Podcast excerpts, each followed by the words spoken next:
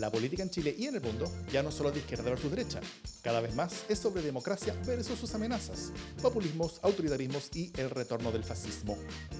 Las amenazas a la democracia crecen y tienen sus espacios y medios. La defensa, promoción y proyección de la democracia también merece los suyos. Ese es nuestro objetivo. Soy Jimena Jara desde Algarrobo, donde hay solo 22 personas contagiadas con COVID hasta ahora. Soy Nicole Sáez desde Providencia, específicamente desde el sector del Vaticano Chico. Y yo soy Davor Mimisa desde Plaza Italia, donde ha vuelto la liturgia de las movilizaciones de los viernes y los lunes, de baja intensidad, pero subiendo de a poco. Esto es Democracia en LSD. Hola Jime, ¿cómo estás? Hola Nicole, muy bienvenida. Qué bueno tenerte aquí. Hola Nicole, venimos hoy día con un especial presidenciales. Eh, y, este especial sobre las presidenciales parte con una definición que se inicia este, que se inicia y termina en realidad este próximo domingo en la democracia cristiana, eh, donde Alberto Undurraga, eh, ex ministro de, mm, de, Vivienda, no, de Obras Públicas, perdón, Obras Públicas. ex ministro de Obras Públicas de la presidenta Bachelet, qué vergüenza que lo olvidé, nadie lo diga, y eh, la ex ministra de SECPRES y del Trabajo, eh, Jimena Rincón, también se, enfrenta. Se enfrentan dos ministros, dos exministros de Bachelet, dos eh, demócratas cristianos de Fuste. y una de las grandes dudas que tenemos no solo es quién está hoy día sudando, penando y muriendo por esta elección, sino que también cuáles son las diferencias en la interna, qué implica que gane eh, Alberto Undurraga y qué implica que gane Jimena Rincón. Eh, y para eso tenemos a una querida eh, amiga, ex subsecretaria del deporte, Nicole Sáez, que también es demócrata cristiana de fuste y de largo, de largo tiro, que está acompañando a Alberto Undurraga en su campaña y que nos va a contar cómo se vive desde adentro la pasión de las elecciones de la democracia cristiana. Eh, ¿Cómo está Nicole? Muy bien, gracias. Muchas gracias por la invitación. Bueno, yo creo que, que en estos minutos, cuando uno ya está al fin uno usa China, muy bien, ahí, grande la casa de estudio, uy, Tecni, ya nos vamos a ir con el grito a la universidad en un rato más. Eh, sí, efectivamente, ahora además volví a la universidad, así que yo estoy de directora ejecutiva de rectoría en Lusach, así que también hay hartos temas en materia de educación superior. Pero respecto a la interna, yo creo que, que ahora ya estamos muy preocupados por los locales de votación también producto del tema de la, de la pandemia, entre que la, fluctuación de las comunas, qué iba a pasar con eso, hasta esta semana no había claridad de los locales de votación. Cosa que para un partido como el nuestro, que es, que, que es muy disciplinado en el aspecto de la militancia territorial, eh, nosotros el tema de las primarias no es algo solo puntual de este proceso, tiene que ver con, un, eh, con una historia eh, que nosotros hacemos instancias primarias, lo hicimos en su minuto, hoy día pensada en la, primera, en la primaria de Orrego Rincón, 2013. Eh, y que también me tocó ahí estar en el equipo de, de, Claudio Rego, porque ahí estuve en ese proceso, así que me di cuenta que, que no estaba en la interna con, con, la camarada Rincón en los procesos presidenciales, pero más allá de eso, eh, ahora lo que se vive es un poco ya lo operativo, ya uno sabe que, eh, dado el contexto, probablemente esta va a ser una votación que es más de militancia, entonces que es muy importante eh, cómo se mueven los alcaldes, eh, a quiénes están apoyando cada uno en los territorios eh, y también obviamente la preponderancia que tienen algunas de las candidaturas en el tema parlamentario, pero principalmente yo diría que el tema de los alcaldes y los concejales. y eso también se ve reflejado del proceso primario que venimos, es decir, nosotros ya tuvimos en varias comunas las primarias de como los municipios ciudadanos, eh, y, en esa, eh, y en esas elecciones tuvimos un buen resultado, dentro de todo respecto de la totalidad de comunas que, fueron, eh, que tuvieron elecciones. Y lo mismo ocurre con las primarias de gobernadores regionales. Dentro de las primarias de los gobernadores regionales, de las 15 regiones, la democracia cristiana sacó 7 gobernadores regionales, 6 militantes y un independiente. Entonces, nosotros decimos que es como, como, como la máquina está un poco aceitadita, ya se viene moviendo hace un rato la estructura territorial. Y eso es para nosotros, eh, tiene mucho sentido porque finalmente como nosotros, y, y, un poco también lo que, lo que habla este, este programa, eh, la importancia de la comunidad para nosotros tiene sentido finalmente cuando uno tiene presencia en el territorio. Y si bien no tenemos claridad de cuál va a ser la participación en este contexto, en esta fecha, eh, sí creemos que tiene más sentido elegir a los representantes de la democracia cristiana, en este caso obviamente para el máximo cargo que es la presidencial, en un proceso de primarias donde participen militantes independientes que haberlo hecho en, un, en la sede del partido. Así que obviamente eso es algo que es bien importante para nosotros. Mm. Em, sé que la pregunta que voy a hacer va a ser injusta porque aquí solamente hay una de las... tú estás trabajando con, con, con, como bien dijo la Jime, eh, ergo la, la, la, otra opción en disputa no está presente, pero... pero Así somos, injusto.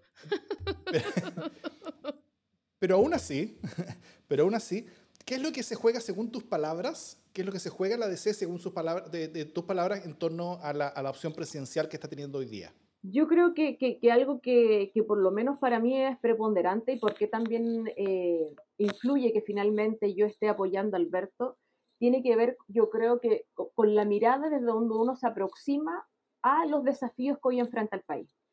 Y creo que en esto, quienes por ejemplo, eh, tuvieron una gran lectura de lo que fue el estallido social y cómo abordar la crisis, eh, fueron los alcaldes y alcaldesas. Y por lo tanto creo que desde la mirada, desde el territorio, desde de los gobiernos locales, hoy día tiene una relevancia mayor porque tienen una vinculación más directa eh, con lo que pasa en la ciudadanía. Y creo que esa experiencia de Alberto, de haber sido alcalde de una comuna como Maipú, eh, y haber tenido un resultado electoral increíble en, siendo el alcalde con más votación, además, eh, por dos periodos, tiene, eh, creo que, que, esa es la diferencia donde finalmente se, se, da un plus distinto y que obviamente se combina esa experiencia con la que puede haber tenido en el gobierno, tanto en su minuto director del CERNAC como como ministerio como ministro de Obras Públicas, que dicho sea de paso, fue el ministerio que tuvo mejor ejecución presupuestaria eh, en un ministerio que es complejo por la envergadura y por los recursos que, que, administra. Yo creo que eso está en juego. Y lo otro desde el punto de vista político, eh, creo que también Alberto ha sido bien explícito la importancia de la unidad. Y creo que, que también, y en ese sentido yo soy bien franca eh, y trato de ser como bien humilde en el, respecto al tema político, creo que lo que nos ocurrió en la presidencial anterior, más allá que siempre he pensado que la democracia cristiana tiene que llevar su candidato a un proceso de primaria, eh, creo que fue un riesgo y, costo muy alto el haber llevado a Carolina Goich hasta la primera vuelta. Eh, e incluso para ella, porque creo que uno de los liderazgos potentes que tiene el partido, creo que es una excelente política, una gran eh, senadora, y por lo tanto, a partir de eso, Alberto creo, y lo ha señalado, es eh, alguien que ha eh, establecido la importancia en la unidad de la centroizquierda. Y creo que hoy día, en el escenario en que nos encontramos para el país, es necesario contar con liderazgos que tengan esa capacidad de formar equipo y de plantearlo desde antes de iniciar la campaña, el despliegue completo, eh, de que se va a suscribir en un contexto de unidad de la centroizquierda, más allá de lo que puedan opinar algunos dirigentes de mi partido o de otros partidos que finalmente son parte de, de la centroizquierda.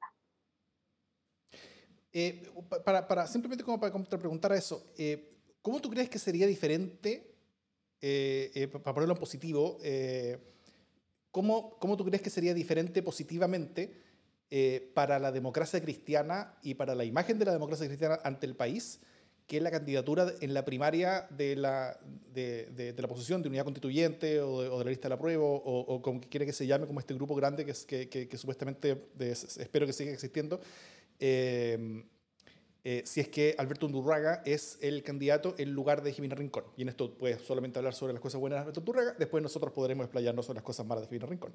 No, pero eh, yo creo que, que, de verdad algo que es importante y sobre todo por, por lo acontecido desde el estallido social es que creo que tiene sentido pasar por un proceso de primarias sucesivas. y en función de eso, creo que Alberto la agenda que ha planteado, las propuestas desde el punto de vista incluso económico, el tema previsional. Eh, dentro del equipo está Alejandra Kraus, que fue exministra del Trabajo, Cristóbal Luneus, que han trabajado en esa propuesta. Eh, creo que es bastante sólida, o sea, no, es solo en lo discursivo respecto de, de, de, tener un tema solo porque es popular. Creo que en este sentido uno tiene que ser lo suficientemente responsable. Creo que ayer escuchaba a Holanda Reche que hablaba de unos datos que había hecho el análisis respecto del impacto de la crisis, pero desde el IMASECA social per cápita. Y que esta crisis, en relación a lo que fue la crisis subprime y, eh, en esa lógica hace el análisis respecto de que esta nos golpea eh, como en un periodo de más de 10 años. Entonces es completamente eh, complejo el escenario y si alguien piensa que uno va a resolver los temas sociales sin crecimiento del país, también es, es errado. Entonces, desde ese punto de vista, creo que Alberto puede eh, proponer, y lo hace de esa forma, plantear una mirada que tiene que estar en la, finalmente en la disputa, en la elección de la primaria de quién sea el candidato único de la centro izquierda, a mi parecer. Entonces creo que le aporta esa mirada, eh, si uno lo quisiera decir, más de centro dentro del, del, abanico político. Yo sí. Eh, primero quiero eh, decir que aquí Daniel hace un comentario que es interesante, ¿no?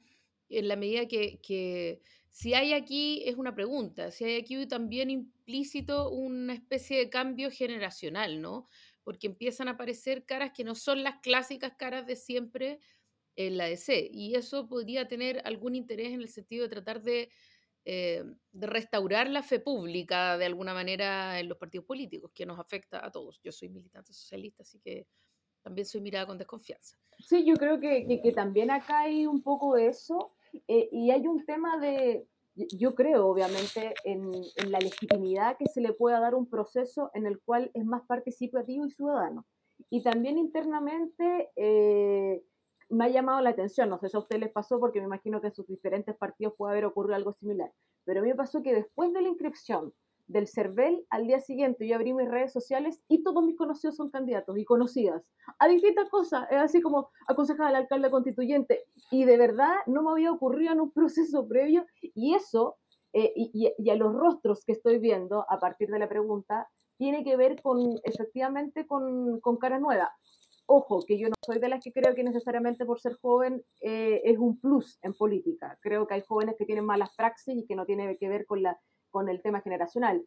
Pero sí eh, creo que es importante en un partido además tradicional como la EC eh, el poder posicionar y que nuevas generaciones militantes del partido además y que han jugado roles importantes en sus territorios hoy día están disponibles a ser candidatos. Y eso creo que, que Alberto lo ha señalado eh, apoyado eh, a, distintos candidatos y candidatas que, y, en un proceso de campaña además sumamente distinta. Nosotros, mi partido, súper acostumbrado al puerta a puerta, eh, a una dinámica bien en el territorio, y ahora con pandemia, por Zoom, hacer como todo, como en video, como en otra forma de llegar. Jimena Rincón se ha hecho, se ha hecho bastante conocida últimamente. Solo, solo quiero nombrar un, un, un caso eh, o sea, bueno, ella es conocida desde mucho tiempo por, por, muchas cosas buenas y malas, eh, pero, pero, muy recientemente eh, ella reemplazó al senador Buenchumilla en, una discusión en una comisión del Senado, muy, muy generosamente, ella está participando de la, de, la, comisión, creo que era la comisión del, del, de, constitución del Senado en la que se estaba discutiendo el segundo retiro del 10% de la AFP. Y, eh, Rincón propone en esa discusión incorporar un artículo en la Constitución que, eh, que, que, básicamente proteja el negocio de los asesores previsionales. O sea, como que ah, diga que el, el negocio de los asesores previsionales no sea eh, sujeto a regulación alguna ¿ah? y, y, y, poner eso a nivel constitucional en Chile. Lo cual, obviamente, es un proyecto eh, construido para felices y forrados. Eh, el hermano, famoso también por razones más malas que buenas tal vez, exdiputado Ricardo Rincón, eh, es, abogado, Feliz y Forrado, y hay, y hay, y hay toda una, una, una, relación media extraña eh, con, con, ese, con, ese, eh, con todo ese mundo. Eh, y puedes no responder a esta pregunta, Nicole, y la, y la, y la Jimmy puede responderla con, con, con, con, toda tranquilidad, si, si así lo quiere. Eh, ¿Hasta dónde es peligrosa la incorporación dentro de la política de este tipo de intereses de manera más bien por debajo, ¿no? Porque Ricardo Rincón termina reconociendo que es abogado feliz y forrado después de que es presionado al respecto. Jimena Rincón nunca reconoce ningún tipo de relación, de hecho la sigue negando, a pesar de haber presentado un proyecto de reforma constitucional en el cual, nadie, en el cual solamente tuvo su voto a favor, eh, en una comisión de la cual ella ni siquiera era parte, aprovechando que estaba reemplazando por el rato al senador Buenchumilla. Eh, ¿Es peligrosa esta forma de hacer política? O sea, yo creo que, que no, voy a pasar en, en, este contexto porque creo que es un tema que es bien delicado. Yo creo que obviamente eh, el límite entre eh, el negocio y, y, la política tiene que ser bien transparente y clara y eso es a quien sea, militante o no militante de mi partido. Eh, en particular, yo escuché una declaración que ella hizo al respecto, más bien como del vínculo de ella con Felicia Forrao y que ella lo conoció en un contexto de cuando ella era ministra del Trabajo y que había recibido en audiencia, así como también el, movimiento No Más AFP y que a partir de eso había tenido reuniones y que eso también ha eh, sido parte de cuál ha sido su proceso como de aprendizaje y convicción respecto a lo que ella propone. Eh, en específico desconozco el, detalle de esa eh, indicación, pero sí leí, por lo menos recuerdo, una declaración que hizo el senador Guanchumilla y que era bien categórico respecto de que, eh, de que no había solicitado el reemplazo para que finalmente se iniciara una indicación en esta materia. Eh, y creo que eso también es importante porque finalmente cuando se está en el Parlamento y se hacen esta eh, representaciones en ciertas comisiones tiene que ver en función de las temáticas que se van a abordar y lo sensible es lo mismo.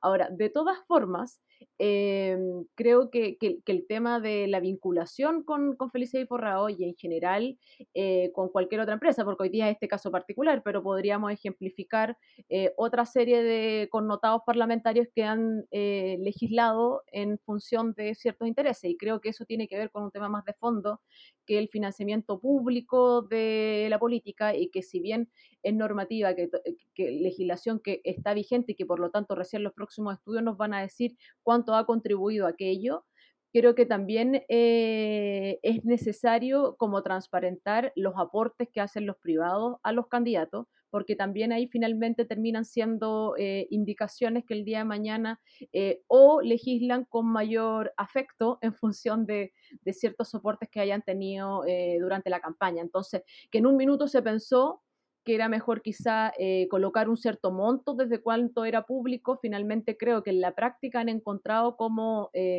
hacerle la vuelta a esa, hacer la pinta, como se dice, y en función de eso creo que es algo que ya no resiste. Y si queremos fortalecer la democracia, mientras más público sea eh, el financiamiento de la política, mientras más transparente sea, mucho mejor. Ahora, creo que eso también pudiese ser hoy día cuestionable en otros espacios, por ejemplo, eh, en función de lo que ocurre en el PPD que el presidente del partido es candidato presidencial, también te permite finalmente utilizar los recursos que el Estado entrega para el financiamiento y finalmente generar un vínculo que hoy día le puede generar una complicación a los otros candidatos que no pueden utilizar la estructura del partido para hacerlo. Entonces, eh, uno podría eh, considerar elementos en función del financiamiento en distintos espacios.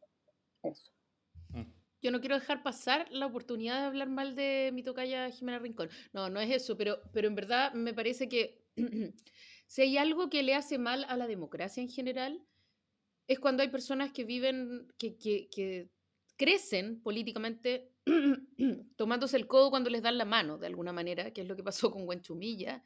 Eh, o sea, cuando Huenchumilla le dio el, el, espacio, quiero decir, como todo esto que se ha, se ha narrado. Eh, haciéndose el leso cuando tenéis que dar la cara, que es como, uy, yo no sabía que esta cosa de felices y forrados, eh, no sabía que mi hermano justo ocurrió la coincidencia, ¿cachai?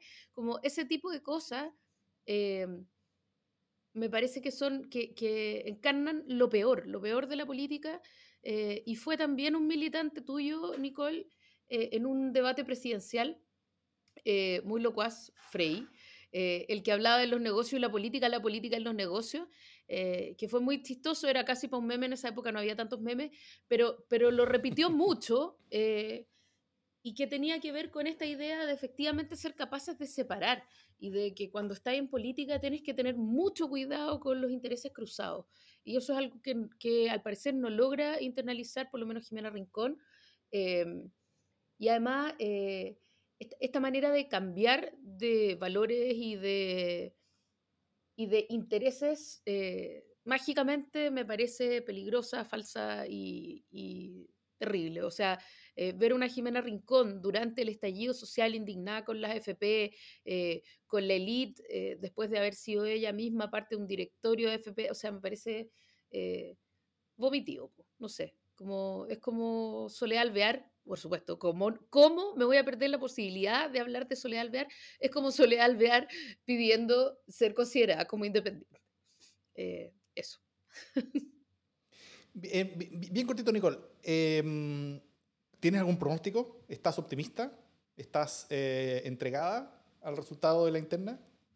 Yo en particular estoy optimista, en general soy optimista, pero, pero no puedo dejar pasar así como, como si nada la, la, las declaraciones Jimena, por más que puedo entender eh, el punto de vista que señala, pero yo creo que, que bueno, que, que, inevitable que ese proceso sea análisis en los distintos partidos, o sea, que el Partido Socialista haya levantado una candidata ahora también eh, dice harto respecto de los problemas que ha tenido en la interna, y creo que eso es algo que nos afecta a todos eh, creo que, que, que, Soledad Alvear, claro, el tema de, de ser independiente, eh, eh, o sea, en estricto rigor, es más honesto decir que es independiente porque hoy día no es militante de la democracia cristiana. O sea, no iba a ser apoyada por nuestro partido. Es lo mismo que ocurrió con otros candidatos, y de hecho es lo que ocurrió con, con Jorge Burgo. y que también finalmente se optó por otro candidato en función de lo, del ruido que generaba. ¿Por qué? Y, y acá quiero ser bien franca a partir del mismo proceso de electoral que viene desde la presidencial eh, anterior, eh, el Partido Demócrata Cristiana tiene una, una, fractura, no sé si una fractura, pero sí hay muchos militantes que renuncian al partido. Y que eso no, y, figuras que para nosotros son emblemáticas, como la misma Sola Alver. Entonces, eh, que, tenían distintas tesis, que efectivamente las tesis puede que no hayan resultado eh, desde, desde esta lógica de ser como un articulador de ciertas posiciones, de ir más allá de la derecha y la izquierda, que es como un poco la lógica de, de mirar eh, la Alemania, pero, pero que tiene otras características, en fin, pero un poco en esa discusión a nosotros nos impactó la renuncia de muchos candidatos y yo creo que todavía en la interna son temas que hemos ido sanando. Lo que sí puedo decir, que independiente del resultado, del cual yo soy optimista, no sé si tanto en la participación, no me atrevo a hacer un pronóstico porque de verdad que, que entre las últimas elecciones que me ha tocado vivir presencialmente, o sea, las elecciones de primaria de gobernador, yo estaba de, eh, de delegada electoral en un colegio y después me tocó vivir la, la municipal, eh, la primaria ciudadana de Providencia, estuve de apoderada y acá fueron 1.500 y tanto, entonces 1.500 votos aprox. Entonces, es tan dispar que no, no, tendría como un insumo real para poder decir, ya, esto es. Pero sí eh, creo, y eso es algo importante y que le reconozco a la ESE, que nosotros somos capaces de llevar este proceso sin sacarnos los ojos en la interna. Y que el día después vamos a apoyar a quien sea el candidato que resulte de las primarias.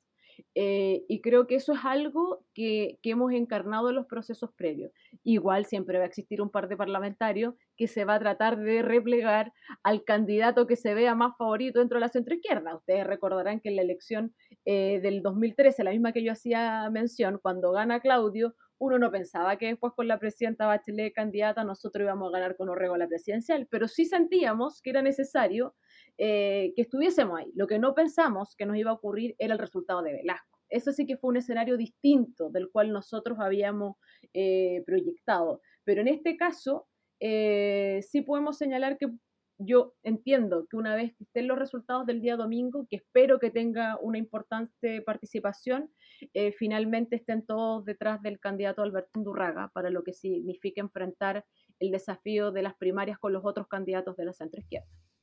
Sí, me hago cargo, me hago cargo del, de, la, de la repasada que le pegó la Nicola al, al PS. ¿ah?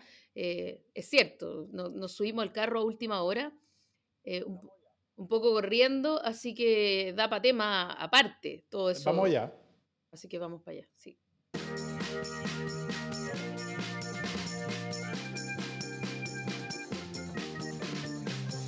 Em, bueno, porque no solamente de la de la política, eh, hay más cosas pasando en otras partes, ¿no es cierto? Eh, de hecho, en, muchas partes está pasando la misma cosa. Eh, eh, partidos preparando sus primeras presidenciales, o partidos intentando designar a su candidato presidencial, o partidos intentando definir cómo cresta designar a su candidato presidencial.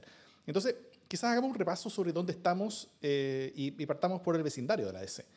En el PS, la Casa de la eh, el aterrizaje de Paula Narváez aún se siente con fuerza y como que ordenó un poquito las cosas en, ese entorno. ¿ah? Y, la cosa estaría ya decantando a su favor. Hoy martes, la bancada, hoy martes, estamos grabando esto el martes en la noche, martes 19, eh, la bancada socialista en la Cámara apoyó unánimemente su opción de Paula Narváez y este jueves la mesa está puesta para que el Consejo General del partido la defina como su candidata oficial. ¿ah? Eh, antes de seguir, ¿algún comentario, Jimmy, al respecto? ¿Breve? No, yo creo que efectivamente eh, fue una movida veloz de Paula Narváez, que por supuesto debe haber dejado más de algún herido. Em, pero también me parece que era una movida necesaria dada la, inmovilidad del Partido Socialista, ¿no? Em, podría haber, o sea, si hubiese estado mm, claro antes cuáles eran los candidatos o precandidatos, Maya Insulza, que siempre está disponible, eh, podríamos haber tenido una primaria interesante, pero finalmente eh, estábamos bastante inmovilizados, ¿no? Y, en la, la, aparición de Paula Narváez tuvo la virtud uno, de bajar a Insulsa y dos, de definir en torno a ella eh, unos ciertos proyectos, más allá de las heridas que puede haber dejado. Eso rápidamente se va eh, restableciendo, creo yo, y, eso permite una ruta bastante clara, que es algo que se agradece, ¿no? Porque también, o sea, esta cosa de las rivalidades internas y la inmovilidad es un poco desesperante. Así que yo estoy me parece, me parece una buena idea. Eh, me parece una candidata competitiva, por más que, que por supuesto, todavía no lideren las encuestas. Eh, me interesa ver también lo que pasa en, en otros partidos nuestros. Eh, y por supuesto, como militante muy obediente, voy a apoyar a quien, a quien decida la, la lista. Sí, algo que quiero agregar, pero tomando lo último que dice la Gemma respecto al tema de las encuestas, yo creo que eso es un tema bien importante. Eh, porque yo creo que lo que Paula aporta, además de su competencia eh, y, su cercanía, sus propias eh, habilidades, creo que lo que sí ocurre es que tiene que finalmente no, no viene de las encuestas, porque nosotros como que no hemos acostumbrado a que siempre la discusión presidencial se da en torno de que, ah, bueno, entonces ya significa que está ganando Lavín, entonces ahora con la irrupción de, de Sichel y ahora en función de lo que pasa con Jaude, como que... Y, creo que finalmente eh, el, el movimiento que ocurre al interior del Partido Socialista de levantar a Paula como una opción termina también poniendo en duda si finalmente las encuestas siguen siendo el instrumento con el cual uno tiene que considerar o analizar eh, las elecciones presidenciales, porque esto te refleja que no es así. Y lo mismo ocurre en el, en el proceso anterior, por ejemplo, con la irrupción en su minuto de Beatriz Sánchez. Beatriz Sánchez no era que la ciudadanía ni que la gente la esté pidiendo. ¿Por qué, ¿Por qué digo eso? Porque hay un grupo político, hay un sector político que cree que eso es parte del discurso, es decir, como que la ciudadanía está pidiendo un liderazgo con X características, está pidiendo a tal o cual persona. Eso no, es efectivo porque la ciudadanía también requiere que la clase política sea capaz de proponerle algo, que la clase política sea capaz de conducir la crisis y de enfrentar y dar ciertas propuestas y soluciones. Y creo que finalmente este movimiento también refleja de que es posible en el escenario actual en el que estamos, finalmente que los partidos tomen decisiones y que colocan sus liderazgos a disposición para una carrera presidencial tan importante que en este caso lo, lo que vamos a enfrentar, por, por lo trascendente que va a significar la implementación de la nueva constitución y todas las demandas sociales que de una u otra forma han dejado de estar tan visibles por el contexto de la pandemia, pero que siguen estando ahí y se han agudizado aún más en términos de, de, pobreza, desempleo, etcétera.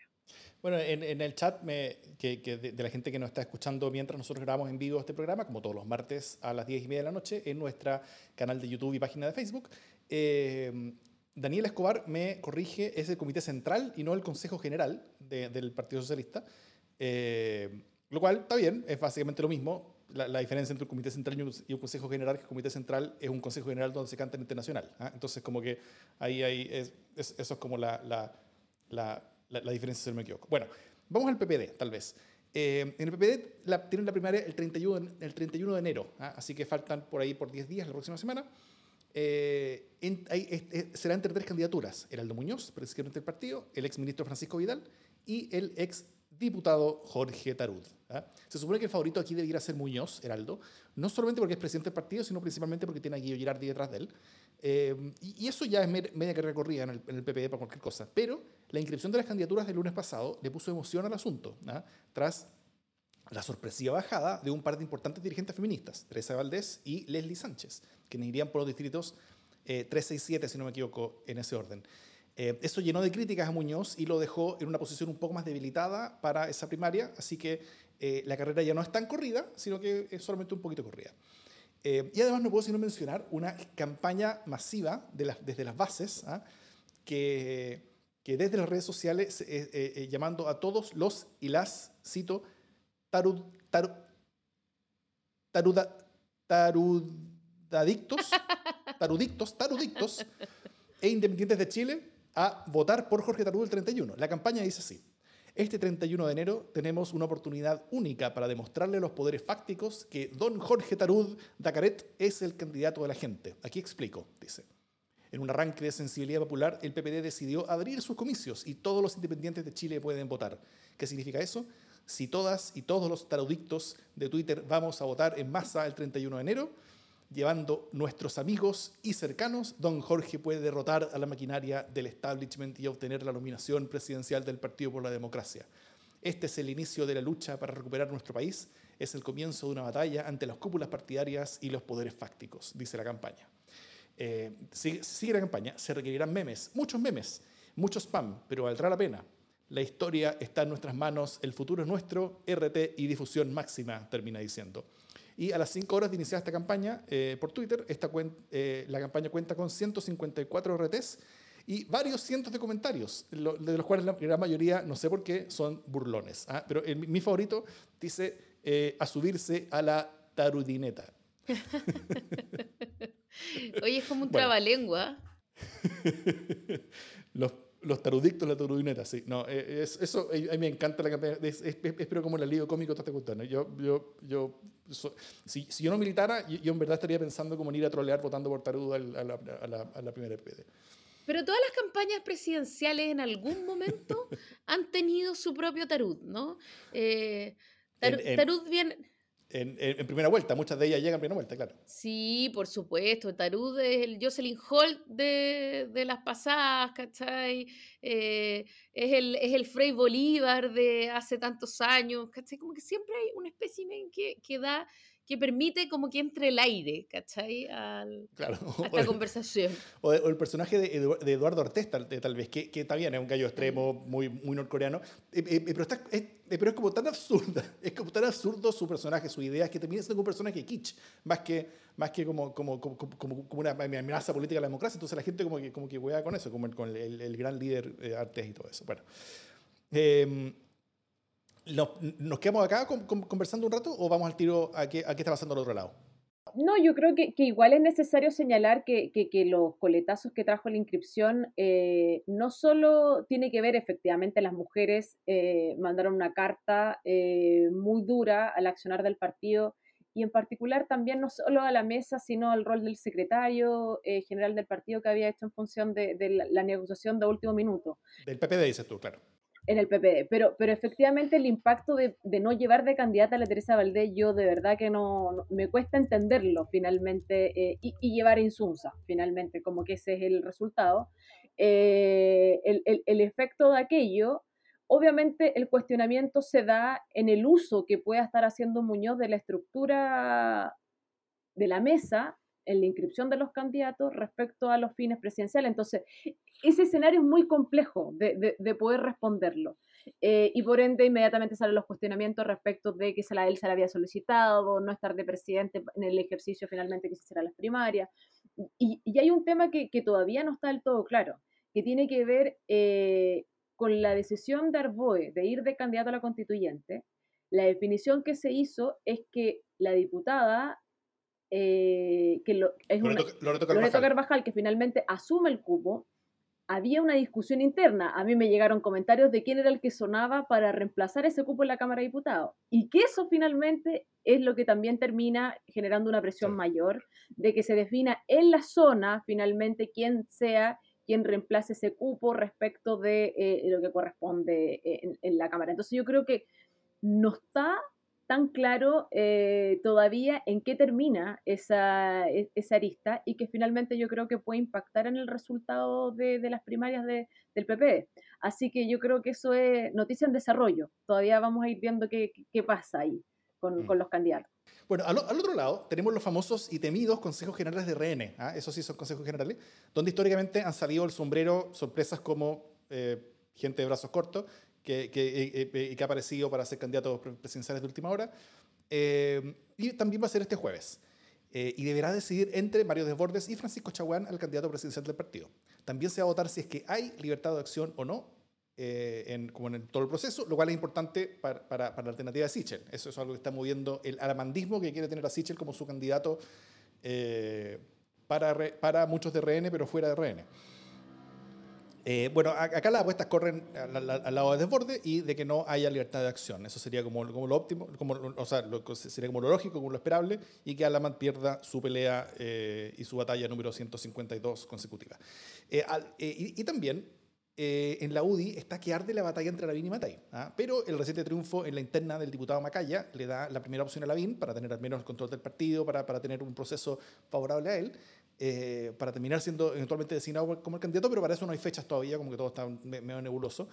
Eh, pero lo interesante tal vez es lo que está haciendo Nuevópolis, ¿no? porque recientemente Felipe Cast anunció que él ya no iba de candidato presidencial, eh, y básicamente el día siguiente, como que, como que no suena nada duelo, y el día siguiente sale el nombre de eh, del ministro Briones, el actual ministro de Hacienda, como posible carta presidencial de Bópoli. Pero el ministro Briones, como lo acabo de decir, es todavía ministro de Hacienda, en un país que está en crisis, que estamos en una pandemia, en una crisis económica histórica, con un rol muy importante eh, y, y, con mucha responsabilidad republicana que tiene quien maneja las finanzas públicas durante un momento histórico como el que estamos viviendo en Chile. Y, y, además, eh, todo eso se, se, se, se, cruza con la discusión de las consecuencias políticas, tanto, eh, sobre todo dentro del gobierno y, y, lo, y, lo, débil que queda el presidente de la República si es que su ministro de Hacienda sale, o sea, no para asumir una candidatura presidencial del sector, que tal vez podría ser explicable, sino que sale como para competir eh, a nombre de Evópoli en la, en la primaria como del sector en, en, la que el candidato de Evópoli tampoco tiene ninguna posibilidad, sino que básicamente para, sacarle a Evópoli el problema de que necesitan a alguien ahí en esa primaria eh, y, que, y, que, y, que, y, que, no tienen como, como nadie muy bueno. Eh, ¿qué, qué, qué, ven ustedes de esto y todo este proceso? No sé si quieren tomar alguno de los casos anteriores o, o, o irse el tiro a lo, que pasa Evópoli, dijo el micrófono abierto. Nicole, por favor. A ver, yo creo que, que me pasan hartas cosas con, con, con, todo el proceso que está llevando eh, el gobierno. De partida, eh, creo que, que Briones, siendo el ministro de Hacienda, debiese tener la responsabilidad política de mantenerse con el presidente de la República. Eh, independiente de la decisión que tome, creo que la situación en la que está el país, de la crisis social, económica y sanitaria es tal que uno esperaría un, un una actitud eh, que finalmente requiere un compromiso con el gobierno eh, en función del escenario en que está. Me llama la atención las declaraciones que el gobierno ha emitido estas últimas 24 horas, donde el discurso tanto del vocero de, de gobierno como del ministro del Interior han estado en la lógica de el orgullo, el presidente estaría muy orgulloso de que alguien del... Y, y, no sé en qué minuto habrán considerado que esta palabra es la más adecuada para representar lo que ha significado la gestión del gobierno. Eh, y no me refiero en las otras áreas, sino solo pensando en Hacienda, entendiendo que a él se le considera eh, como una figura de proyección, Briones respecto de que es capaz de entablar un diálogo, que por ahí van como sus cualidades. Creo que es importante recordar cómo fue la discusión presupuestaria del 2021 la discusión presupuestaria para el gobierno fue nefasta. Tuvieron que retrotraer todas las indicaciones respecto de la reducción presupuestaria. Lo que tiene que ver, por ejemplo, en materia de educación superior, 32 mil billones tuvieron que volver a instalarla para que finalmente el aporte basal se mantuviera en las universidades porque se la habían rechazado en todas las comisiones, a un día antes de que se cerrara el plazo. Lo mismo tuvieron que hacer con el Ministerio de Ciencias, tuvieron que reponer finalmente más de 67 mil millones, tuvieron que reponer 18 mil millones al Ministerio de Cultura, por nombrar algunos. Y en el ámbito de educación superior, yo les quiero comentar que el gobierno partió solicitándole a las universidades, porque las universidades lo que estaban solicitando, a partir de los gastos que se han incurrido por el contexto de la pandemia, hacer uso de los excedentes del Fondo Solidario, que eso significaba no recargar gasto público, sino finalmente utilizar estos recursos que ya los administran las universidades, pero que no pueden utilizar esos excedentes. Y principalmente, tanto para hacerse cargo de la pandemia como para hacerse cargo de la pérdida de gratuidad la gratuidad hoy en día, como está establecida, que tiene que cubrir la misma cantidad de años nominal que dura la carrera, si es que se pierde esa cantidad de años, los estudiantes que están perdiendo hoy día el beneficio de la gratuidad son aquellos que tienen mayor brecha educacional, es decir, que vienen con mal, mala base eh, y, y, por lo mismo finalmente después están perdiendo la gratuidad los años de escolaría. El, la propuesta del gobierno inicial fue que se utilizara estos excedentes del fondo. Ok, nos dicen, van a poder utilizar las universidades este fondo, pero si se utiliza como un gran fondo donde las universidades privadas también puedan acceder al mismo como crédito, porque el Estado no tiene más recursos. Esa fue la primera propuesta desde el Ministerio de Educación. Y en la discusión finalmente se logra por la importancia además del tema y porque los recursos han sido, o sea, las universidades estatales son parte de la red de las instituciones donde se están tomando las muestras de PCR. En la Universidad de Santiago, por ejemplo, teníamos dos laboratorios de toma de muestra PCR, con costos obviamente que de acostumbrarnos a la conectividad, como modificar el tema de la docencia. Y eso significó que al final el Ejecutivo logró eh, en la negociación a partir del, gran trabajo que hicieron todos los parlamentarios de oposición, y eso se lo reconozco a, las comisiones mixtas de presupuesto y también a los de educación propiamente tal, permitir el uso del 35% del fondo solidario eh, para lo que significa la pérdida de la gratuidad y el 30% asociado al 25% del fondo solidario para gastos operacionales vinculados a la pandemia. Entonces, por donde uno mira el, el, manejo del Ejecutivo respecto a la discusión presupuestaria fue pésima, como para que hoy día estén hablando del el orgullo de lo que pudiese ser el, futuro candidato Briones. Así que eh, creo que finalmente eh, esperaría de él que, que acompañe al presidente, eh, pero de Bópoli a esta altura espero bien poco, después del pacto que finalmente lograron, incluido el partido de José Cast, finalmente eh, no es mucho la coherencia que existe entre lo que dicen y finalmente cómo actúan en política. Contundentes y candentes declaraciones, Nicole. No, yo estoy de acuerdo con, todo lo que se ha dicho. Lamento, eso sí, que, eh, que Lavín y Evelyn Matei estén en el mismo partido, porque me encantaría que fueran, eh, que fueran candidatos ambos de, distintos para que dure la diversión. Me parece que los dos son súper buenos candidatos, eh, los dos bastante competitivos. Eh, a diferencia de otros como Briones, por ejemplo, eh, que, yo creo que quizá Javier Apará podrá valorarlo o qué sé yo, pero, pero en, términos generales creo que la ciudadanía no le va a dar mucho apoyo. Eh, y me parece que, que, la derecha, que ha parecido tan ordenada hasta ahora, es probable que entre en la fase interesante de sacarse los ojos también mutuamente, ¿no? entonces, lo que hemos visto con las listas chicas eh, en, la eh, ex concertación, ex nueva mayoría, ex no sé qué, actual unidad constituyente, futura no sé qué, eh, es lo que vamos a ver probablemente ahora en la derecha, porque hay mucha sed de, poder y las posibilidades están, están difíciles. Ahora, más allá de la, de la competencia misma, de los nombres de los candidatos, de las candidatas, de los candidatos, etcétera, eh, ¿No encuentran ustedes, así sinceramente, que es un cacho eh, gobernar el próximo periodo? O sea, como presidente o presidenta constitucional. No sé, o, lo encuentran súper...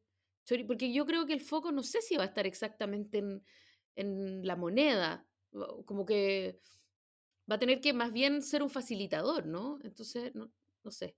¿Les parece como muy sexy el cargo de presidente en el periodo que viene? ¿O encuentran como yo que un cacho? Yo encuentro que es extremadamente complejo el escenario que le va a tocar al próximo gobierno. Pero yo creo que en eso, en lo particular, yo sí lo encuentro su, su sazón, absolutamente. Pero va a ser absolutamente complejo porque vas a tener el tema de la constitución, o sea, por el, por el lado eh, teniendo que organizar también lo que va a significar el plebiscito salía y qué ocurre si finalmente, eh, en el caso de, nosotros, no logramos los dos tercios y cómo finalmente van llegando a, acuerdo al interior de la, de la, convención. Pero por, por otro lado, también se tiene que hacer carga, cargo de la agenda social porque eh, hay elementos que podrán quedar consagrados en la Constitución, pero eso no va a resolver temas que son más de, eh, de la agenda social que tiene que estar presente en materia de protección, en materia de, eh, bueno, ha, quedado entrampado en este gobierno, pero estaba la discusión de, una reforma tributaria finalmente en la lógica de, poder hacernos cargo del nuevo Chile que nos vamos a encontrar con las tasas más complejas. Entonces, yo creo que no va a ser eh, un gobierno eh, simple y además vamos a tener la figura por primera vez de los gobernadores regionales electos, que probablemente también va a ser una pugna respecto de, la autonomía de poder que puedan tener en el territorio. Nosotros desde el gobierno de la presidenta Bachelet, uno de los temas que quedó absolutamente parado en este gobierno tenía que ver con el avance en la agenda de descentralización porque se iban a crear divisiones al interior de eh, las regiones, en donde algunas direcciones regionales de distintos servicios, yo recuerdo en el caso de deporte, por ejemplo, la Dirección Regional del Instituto Nacional de Deporte estaba considerado dentro como de la división de, desarrollo social de lo que iban a ser parte de las funciones del gobernador regional. Todo eso está parado. Finalmente, obviamente va a ser un proceso progresivo, pero no existe claridad al respecto. Eh, y si ocurre el escenario de que sale un presidente eh, finalmente con la mitad de las regiones de gobernadores regionales de oposición, obviamente va a ser un escenario no menor para finalmente llegar, llevar las políticas públicas al territorio cuando somos un país eh, tan centralizado en el ejercicio de la gobernanza pública. Entonces creo que, todos esos elementos eh, dan para que los candidatos presidenciales hoy día tengan claridad que el escenario que se les avisora no va a ser sencillo, son procesos además muy dinámicos, con una ciudadanía mucho más empoderada que quiere participar en la toma de decisiones, no solo eh, cada cierto tiempo en la elección del candidato, entonces creo que, eso lo hace un periodo presidencial eh, distinto eh, y distinto también para nuestra generación de lo que hasta ahora conocemos desde el punto de vista de, del gobierno y el ejercicio de la figura presidencial.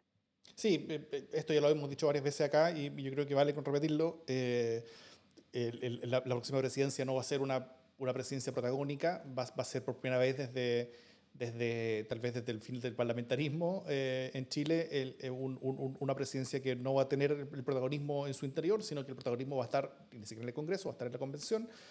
en lo que le toque hacer a la, presidencia, más allá de, de, continuar ciertas cosas o, o o seguir avanzando en ciertas políticas que solamente el Ejecutivo puede, puede avanzar. Eh, es una presidencia de transición. Una vez que tengamos una nueva constitución, va a tener la responsabilidad de, de aplicar muchas de esas cosas. Ahí hay grandes desafíos, van a haber desafíos institucionales, políticos, de, de, de reforma del Estado, eh, desafíos transicionales, básicamente, como para, de, pasar de un estadio al otro. ¿ah? Eh, mucha, mucha organización, mucha, mucha, mucha gestión. ¿ah? Y, y, y, en eso tal vez e, efectivamente para el, para el o sea, si, si, es que un político quiere hacer grandes ideas y quiere, quiere él proyectar el Chile del futuro a partir de su liderazgo presidencial, probablemente va a ser desilusionado con respecto al, al, a, la, a, la, tarea y los tiempos que le toquen, que no va a hacer eso. O sea, lo, lo, que él va a tener que llevar adelante va a ser no su deseo y su visión, sino que va a ser el deseo y la visión de la Convención Constitucional, si es que esa convención es un éxito. Y, está bien, y eso creo que es bueno, es potente, y, la siguiente presidencia elegida el 2000, eh, ¿cuánto toca? El 2025, eh, y que comience el 2026 a, operar, tal vez va a ser la primera que va a poder desplegarse ya con una institucionalidad nueva y que sí va a poder presentar grandes proyectos al país hacia adelante. Eh, y esa yo creo que va a ser mucho más interesante y entretenida para, para liderazgos políticos relevantes. Y por eso creo que hay, que, hay, que hay, varias personas yéndose afuera de Chile ahora esperando el país.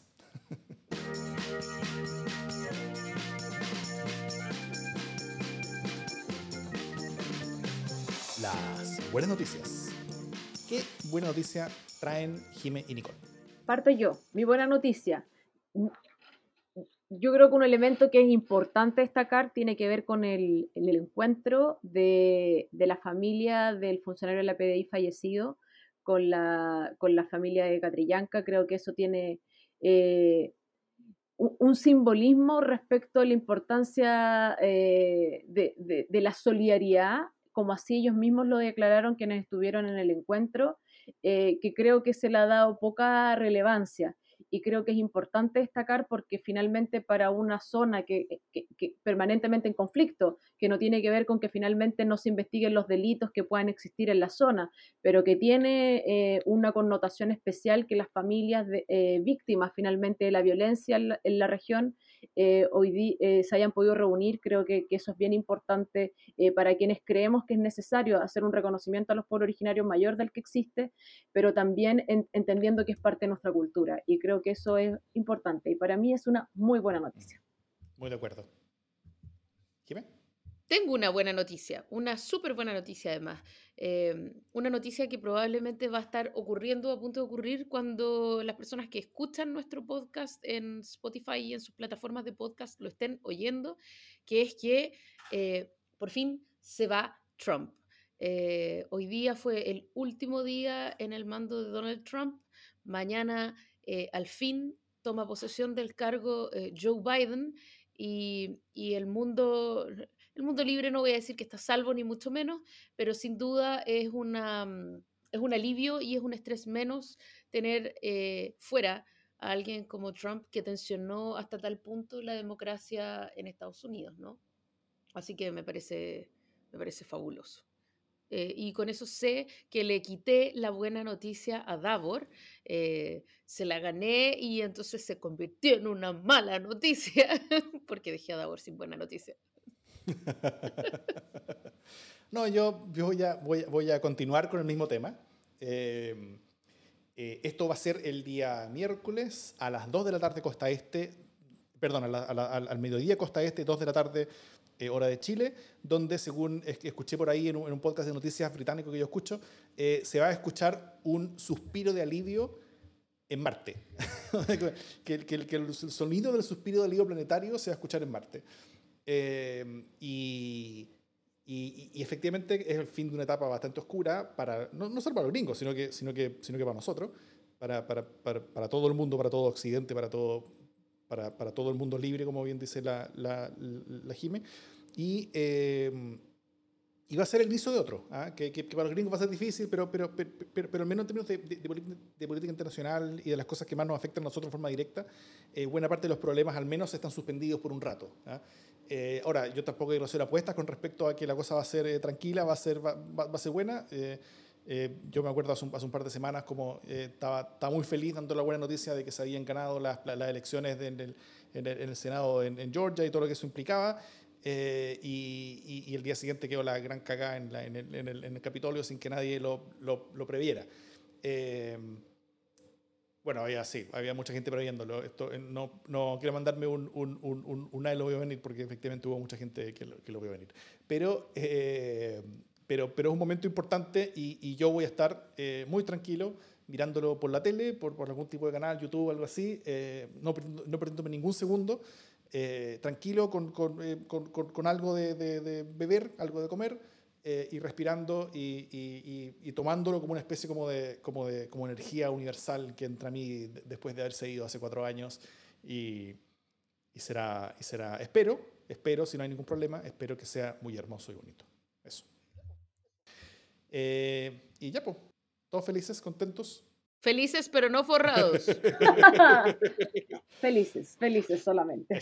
Bueno, muchas gracias a todos quienes nos han acompañado. Eh, muchas gracias a Nicole por, por, estar con nosotros. Ha sido una muy buena conversación. Esperamos tenerte de nuevo pronto. Y eh, dicho todo esto, esto es Democracia en el SD.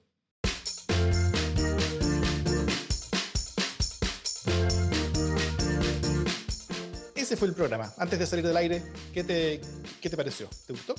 Sí, no, bien, bien, me gustó, me gustó. Eh, además que son temas que lo, lo, particular a uno le interesan, entonces obviamente uno está eh, tratando de ser cuidadoso también con, con, el afecto de las distintas posiciones que se pueden tener eh, al interior de, de, los partidos. Pero, pero bien, no, me pareció muy interesante. Súper, qué bueno, qué buena cosa. Jimmy, ¿algún mensaje final? No, estoy contenta, me encantó. Creo que creo que tenemos grandes conversaciones sobre la, potencialidad de Nicole eh, como panelista aquí. Muy bien, muy bien, muy bien. Mira, mira lo que nos dice Daniel. Pero cuando dijeron felices pero no forrados, tenían que haber tirado lo del Patreon y esas cosas. Nos perdimos la oportunidad de pasar el sombrero, Davor, ¿viste?